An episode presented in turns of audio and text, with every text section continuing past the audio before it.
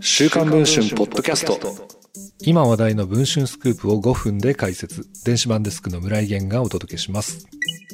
本日お届けするニュースはこちらです。結婚は真剣に考えていた。深田恭子と破局した実業家が初めて明かした深キョンへの思い。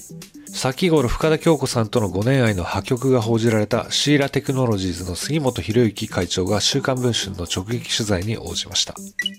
二人は杉本氏が経営していたワインバーでの出会いをきっかけに2018年に交際をスタート。2021年に深田さんが適応障害で仕事を休業した際には、杉本氏が献身的に看病している様子が伝えられるなど、交際は順調だったと見られています。今年の3月、シーラ社はアメリカのナスダック市場に上場。杉本氏は深田さんも同社の株式を保有していることを明らかにしています。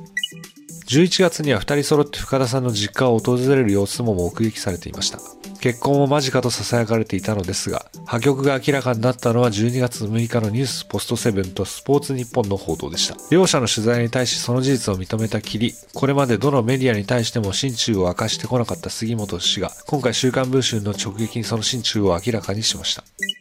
深田さんとの破局は事実かと尋ねると、はいと答え、結婚の準備を進めていたと聞いていると聞くと、真剣に考えていたのは事実ですなどと語りました。そして別れた原因は深田さんの男性関係が原因だったのか、このように聞くと、肩を落として憔悴しきった様子の杉本氏は眉間にシワを寄せて、その理由を明かしました。一体杉本氏は週刊文春の取材に対して何を語ったのでしょうかこの続きは週刊文春の電子版の方で読むことができます。こちらの方気になる方はぜひチェッククをしてみてはいかがでしょうかそれでは本日のポッドキャストはこの辺りで。